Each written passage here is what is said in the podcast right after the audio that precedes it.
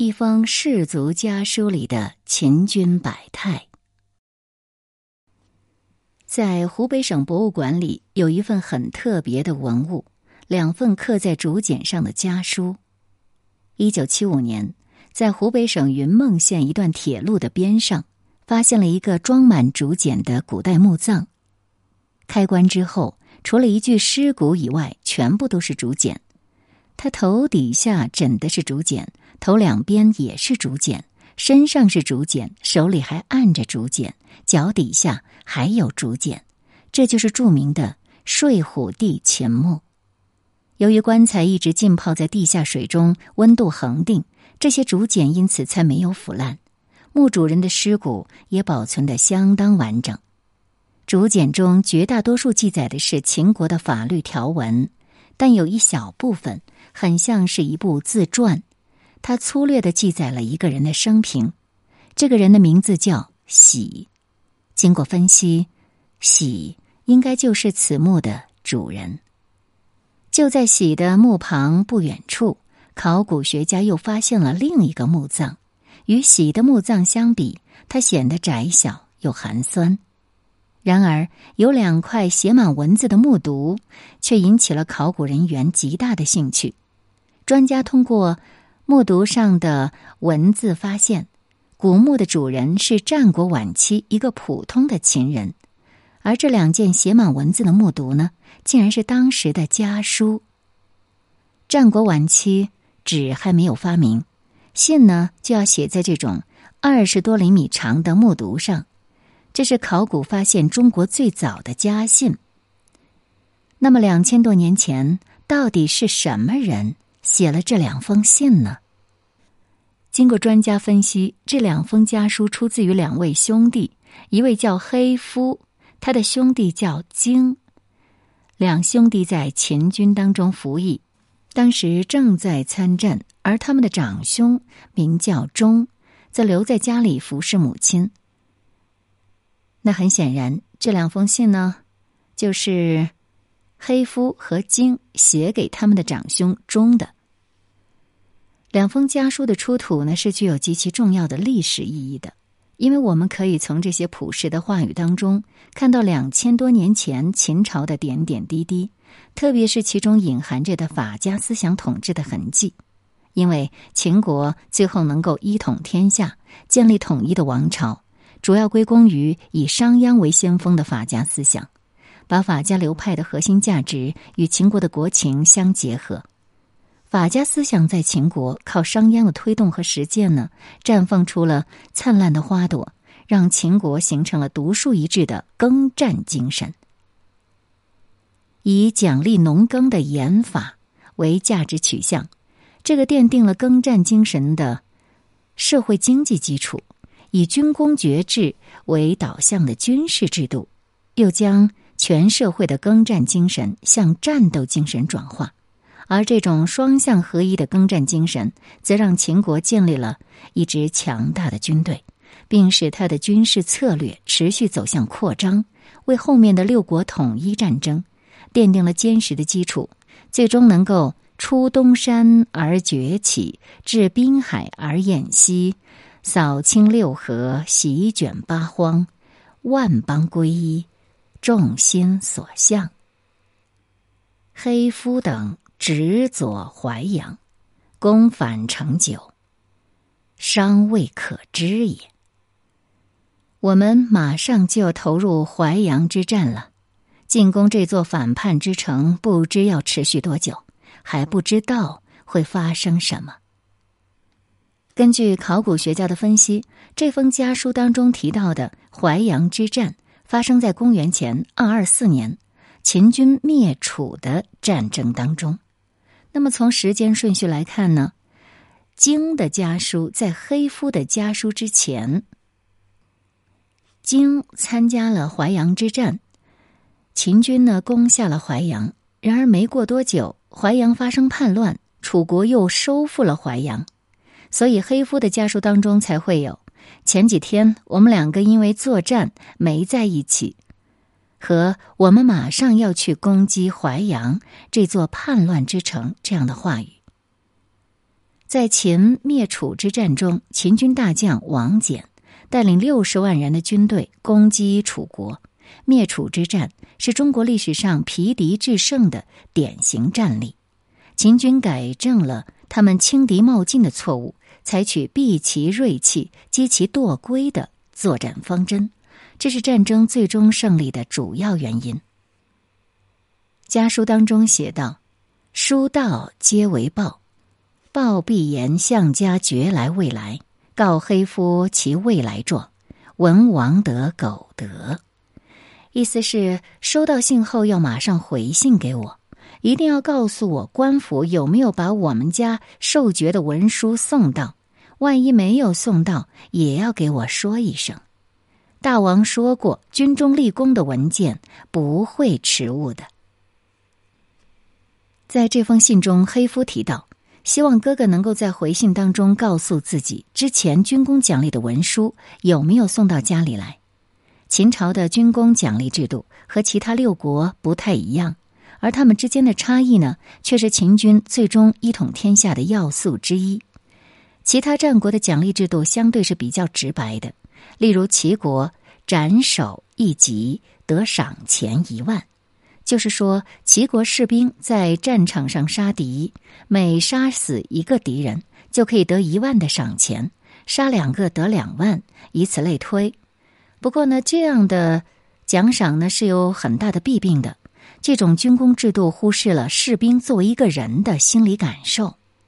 当他获得的赏金多了之后呢，就开始有了畏战的情绪，担心自己有命赚没命花。于是战斗力呢跟着就下降了，而秦朝的这个军功制度是不一样的。秦朝的军功奖励制度是属于综合型奖励制度，秦国的士兵只要斩获敌人甲士的一个首级，就可以获得一级爵位、公士、田一顷、宅一处和仆人一个。斩杀的首级越多，获得的爵位呢就会越高。然而，有人会问：如果我在战场上一次杀死一二十名敌军，是不是可以一下子就升个一二十级呢？不过，你想想看，如果玩游戏的朋友呢，肯定会知道，杀一个小兵就可以升一级吗？第一，不是随便杀死一个敌军就可以升级的，必须是甲士，也就是穿着盔甲的高级士兵。大家都是职业军人，谁杀谁还不一定呢，对吧？第二，升级过后，你再想升级，考核的指标就肯定有所变化了。级别越高，指标就越高。军官的爵位呢是按照集体功劳计算的，例如斩首五千、集体进爵一等。同时，为了让军官们安心指挥，最大限度的获取集体的胜利。秦律杂抄还明确禁止军官亲自上阵。第三，小兵必须听从指挥，讲究协同集体作战。按秦国的军法来看，每五如果有一个人阵亡，其他四人就是有罪；每人杀死一个敌兵就可以免罪。所以，你的脑子里必须要想着，你先保护同伍的战友。而不是如何去先去砍敌人的脑袋。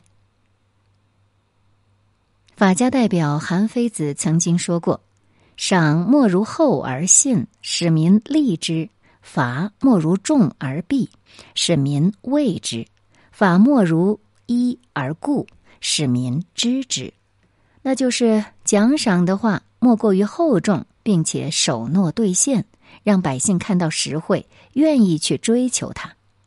惩罚莫过于严厉，并说到做到，让百姓畏惧他。法律一经建立，就要保持它的一贯性，让人民知法懂法。除了奖励之外，秦军军法的处罚是十分严格的。秦孝公商鞅变法之时就有命令，对于怯战者将处以极刑，而且祸及家人。所以，对秦军将士来说，要么人带着荣耀和土地回家，要么尸体带着荣耀和土地回家，肯定是没有后退的、逃兵的。总的来讲，在这种综合性的军功奖励制度之下，打了胜仗，奖励丰厚，福及家人。上了战场，军法严明，惩罚严厉，既提升了秦军士兵的士气和战斗力，使他奋勇杀敌，又不至于因功未战贪生怕死。所以，这样的虎狼之师，自然是可以做到扫清六合、席卷八荒的。当然，秦军战斗力爆表的原因，并不仅仅因为有一套合理的军功奖励制度，秦军的武器装备也为他们一统天下发挥了重要的作用。秦剑，秦剑呢是用青铜制的，剑身是呈柳叶状。又细又长又尖，长度大概是在八十一到九十四点八厘米，远超过战国时期其他几国的长剑。因为他们的长剑呢，长度一般是在五十到六十五厘米，所以在格斗当中显然是更容易刺到对方的。第二样武器是秦披，是金字旁一个皮肤的皮。劈呢是古代著名的长兵器之一，它的外形很像短剑。劈的这个锋和短剑是相同的，平脊两刃。劈身断面为六边形，形制很像短剑，长三十到三十五厘米，后端是扁形或矩形的茎，在茎端呢是开有圆口，以便穿钉固定在长柄上。长柄是长三到三点五米的鸡竹柄或木柄。当这个坯和长柄组装之后呢，就是非常锐利的刺杀兵器了。第三种兵器呢叫秦弩，秦弩呢又叫绝章弩。和弓不同，秦弩呢必须要用脚蹬，借助全身的力量才能上弦。同时呢，为了求这个弩机更加的坚固，开始在弩机外加装铜锅，强化机槽。据估计呢，这种秦弩的射程应该能够达到三百米，有效的杀伤距离在一百五十米之内，远远高于当时的任何一种弓。接下来介绍的是连弩车。连弩车的箭矢上系有绳子，可以回收。车上的连弩可以发十尺长的箭，单是铜制击过呢，就有一弹三十斤重量，和现在的三十四公斤。至于秦箭和一般带倒刺的箭头不同，秦弩箭的箭头是三棱形的。专家经过风洞测试之后发现，这种箭头完全符合空气动力学的原理，不容易受到风速、风向等客观条件的限制，所以大大提高了秦箭的命中率。云梯车，秦军的云梯车呢是由三部分构成：底部装有车轮，可以移动；梯身可以上下仰俯，靠人力扛抬，可以架于城墙壁上。梯的顶端装有钩状物，用以勾住城边，并可以保护梯手免受守军的推拒和破坏。为了充分保障秦军士兵所使用的武器装备的质量，按秦国律令，秦国的军工管理制度分为四级，从相邦、工师、城，再到具体的一个个工匠，层层负责。任何一件兵器出现质量问题，都可以通过兵器上刻的名字追查到责任人。秦国众多的兵工厂能够按照统一标准大批量的制作高质量兵器，这种金字塔式的四级管理制度是它的根本保证。接下来，我们从这封家书当中呢，能够了解到秦军的后勤保障是什么样子的。来看家书当中写道。宜黑夫前，母操下衣来。今书节道，母氏安禄丝布见，可以为缠群儒者，母必为之。令与钱携来，其丝不贵，徒以钱来。黑夫自以不辞。黑夫再次写信来的目的是，请家里赶紧给我们送点钱来。再让母亲做几件夏天穿的衣服送来。见到这封信之后，请母亲比较一下安陆的丝布贵不贵。不贵的话，给我们做好夏天的衣服和钱一起带过来。要是家乡的丝布贵，那只带钱来就行。我们自己在这边买布做衣服。我们从这个家书的内容当中可以看到，黑夫写这封家书的主要目的就是找家里要钱，因为要做衣服。那么想想看，当时能够发动几十万人灭国大战的秦军，他的后勤保障究竟是怎样的呢？因为俗话说“兵马未动，粮草先行”，打仗呢打的就是后勤。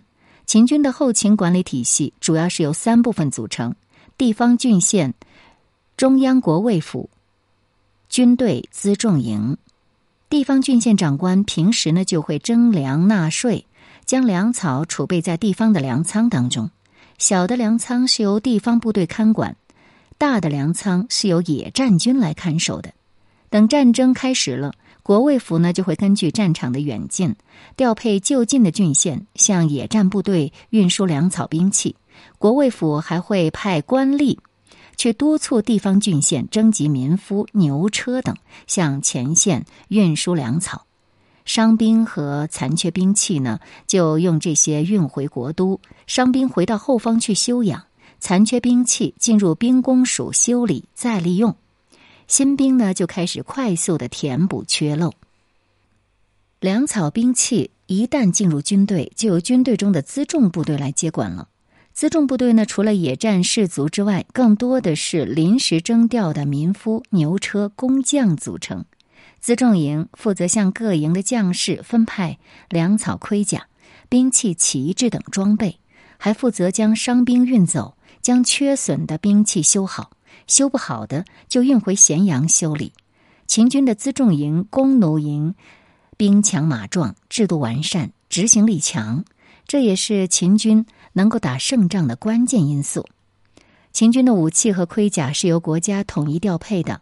但是士兵自己所穿的衣物是需要士兵来自理的，所以这位叫做黑夫的士兵呢，才会写信给家里，然后找家里人要钱做衣服。考古学家根据史料记录的淮阳之战的时间和战况，再结合黑夫家书当中的内容，就可以推测出黑夫当时身上还穿着冬季的衣服，但是已经快要到夏天了。所以急需钱财来更换衣物。那除了武器装备、军粮充足，也是影响战况和军队士气的重要关键。商鞅变法的时候还明确规定了废除井田制，奖励耕织。所谓为田开阡陌封疆而赋税平，就是废除井田制，授田与民，然后承认土地的私有性，允许土地自由买卖。按土地多少来抽税，所以呢，除了奖励军功，秦朝还会奖励耕作。对于那些不能或者因为某些原因没有办法上战场杀敌的农民来说，国家实行了输粮赏功政策。也就是说，他们如果想要争取爵位，可以通过努力耕作向官府交粮来实现，从而达到民有余粮，使民以粟而出官爵。官爵必以其利，则农不怠。在这样奖励农耕的政策下，秦国就变成了一个农业经济大国，使秦粟如秋山，甚至到了秦富天下十倍的程度。特别是湖北省云梦县睡虎地出土的秦朝竹简里的《秦律》《苍律》。就证实了当时秦国的粮食充足、国力富强的史书记载。当时秦国国内到处都有万担一积的粮库，溧阳的粮仓呢是两万担一积，而国都咸阳的粮仓居然达到了十万担一积的程度。